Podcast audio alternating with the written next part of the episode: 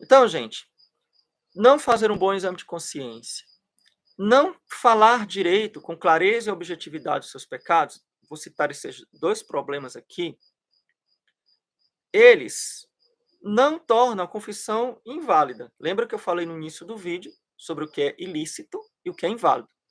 Mas torna a confissão ilícita ou imperfeita ou incompleta. Tá, eu não disse o número dos meus pecados. Eu não sei falar o número dos meus pecados. Eu não sei como dizer isso. Eu nem sabia que tinha que dizer isso. Tem gente que nem sabe que tem que dizer o número dos pecados. Tem gente que nem sabe, né? Se você me segue há mais tempo, você já sabe, mas se você não me segue, você nem sabe.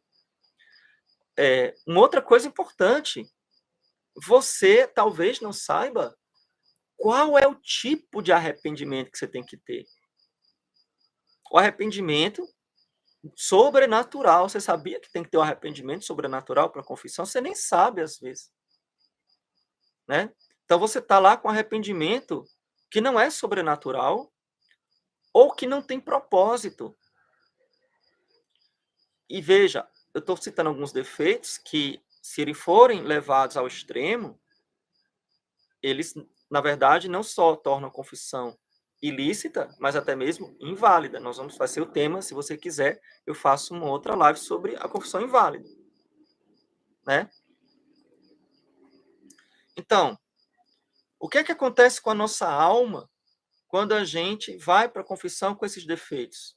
Sem fazer um bom exame de consciência, sem um propósito de mudança, sem um arrependimento sobrenatural, sem, sem nenhuma contrição, ou pelo menos uma atrição, né?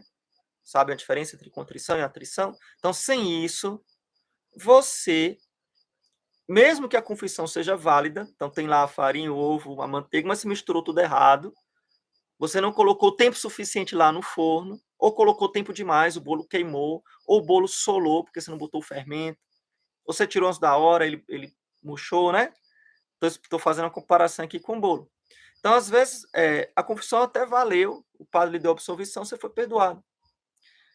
Mas a sua alma, agora eu vou falar o ponto mais essencial do nosso vídeo de hoje.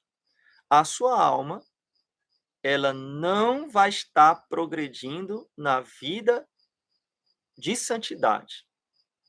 Que é esse o objetivo pelo qual a gente confessa. Não é só para ficar aliviado, é para progredir na vida espiritual. Você gostou desse assunto?